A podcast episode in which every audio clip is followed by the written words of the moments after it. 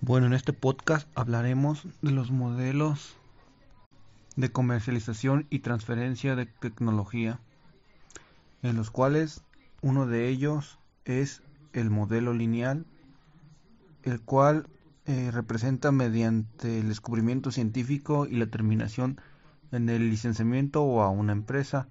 Y sobre ellos están fases, que es la fase de descubrimiento científico, después la declaración de la invención, la evaluación de la invención para la presentación, la patente, la comercialización de la tecnología, la negociación de la licencia y el licenciamiento. Así es el modelo lineal. A continuación hablaré sobre el modelo Tamay, que es el modelo de las fuerzas para dirigir las compañías de tecnología. Tamay propone ciertos cambios en la empresa. El primero es cambio de procesos lineales a sistemas dinámicos. También propone el cambio de eficiencia hacia efectividad. Asimismo, el cambio de ejecución de proyectos a gestión de proyectos a lo ancho de la empresa. Después nos menciona el cambio de gestión de la información hacia tecnología de utilización de la información completa. Y por último, el cambio de la gestión de control a la autodirección y rendición de cuentas.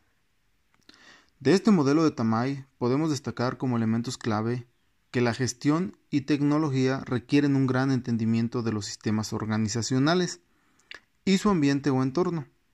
También se requieren habilidades extraordinarias talento y determinación para lograr el éxito. Enseguida les hablaré sobre el modelo Marquis. Este modelo pone la idea como motor fundamental de las innovaciones, partiendo de una idea de un nuevo o mejor producto o proceso de producción, y esta puede prevenir que cualquier parte de la organización, no solo del departamento de investigación, la mayoría de las ideas innovadoras son aportadas del departamento comercial basado en la sugerencia de los clientes. A partir de la idea se pone en marcha el proceso que examina las posibilidades de la tecnología actual y, si ésta no cumple con los requisitos, pues puede darse el uso de la investigación aplicada e inclusive de la investigación básica. En pocas palabras, el modelo Marquis es la innovación que formula una idea, valorando la factibilidad técnica y de la demanda potencial del mercado, e investiga, construye prototipos o plantas pilotos. El siguiente modelo es el de StageGate. Este es un modelo que valora, valora y gestiona el riesgo de la innovación. Está diseñado para que una organización transforme de, de forma rápida y rentable sus mejores nuevas ideas en productos y servicios exitosos. Cuando este modelo es adoptado por las organizaciones, suele crearse una cultura de excelencia de innovación de productos, liderazgo de productos, ejecución de alto desempeño, enfoque en el cliente y mercado objetivo. También da soluciones robustas rendición de cuentas, alineación de disciplina, velocidad y calidad. A continuación tenemos el modelo Village Jolly, que es un proceso de comercialización que se divide en cinco subprocesos y que sostiene una nueva tecnología en el mercado.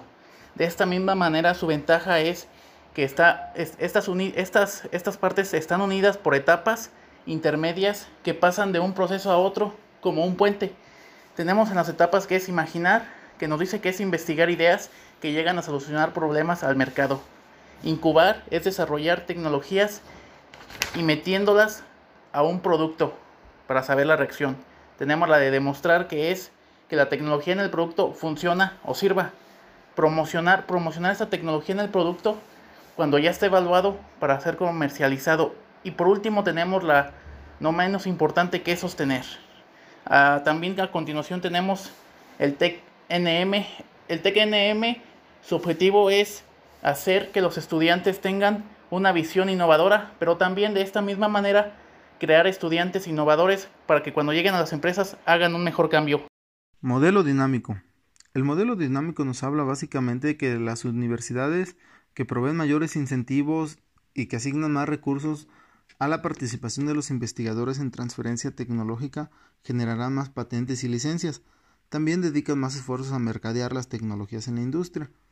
También nos menciona que un bajo nivel de entendimiento cultural reduce la efectividad de los esfuerzos de la universidad por comercializar los resultados de sus investigaciones. También impide la negociación de los acuerdos de licenciamiento. Las OT administradas por personas con experiencia y habilidades en, mercadeo dedicarán mayores esfuerzos a establecer alianzas con las empresas. También son más exitosas en concretar los acuerdos de transferencia tecnológica con las empresas. También nos habla sobre la baja flexibilidad por parte de la universidad se deriva en un menor número de acuerdos en la transferencia con empresa o empresarios. Cuando la inflexibilidad de las universidades es alta, los investigadores tienden a evadir el proceso formal de transferencia y recurren a otros mecanismos informales. Las universidades que se involucran en la transferencia de conocimiento científico-tecnológico a las empresas experimentan un incremento en la actividad investigativa básica o fundamental. Bueno, a continuación tenemos el modelo de Cash-Hook, el cual, a pesar de ser una propuesta que solo se basa en el desarrollo en la captación e imitación de tecnologías que son como se puede decir que aplicar la ingeniería inversa a un producto tal es como desde su final regresarlo hasta donde son sus materias primas para aprender cómo está compuesto.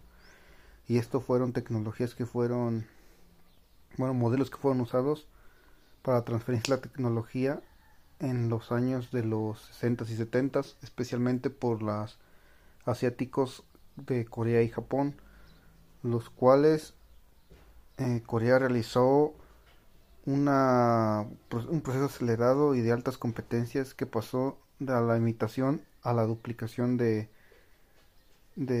una imitación creativa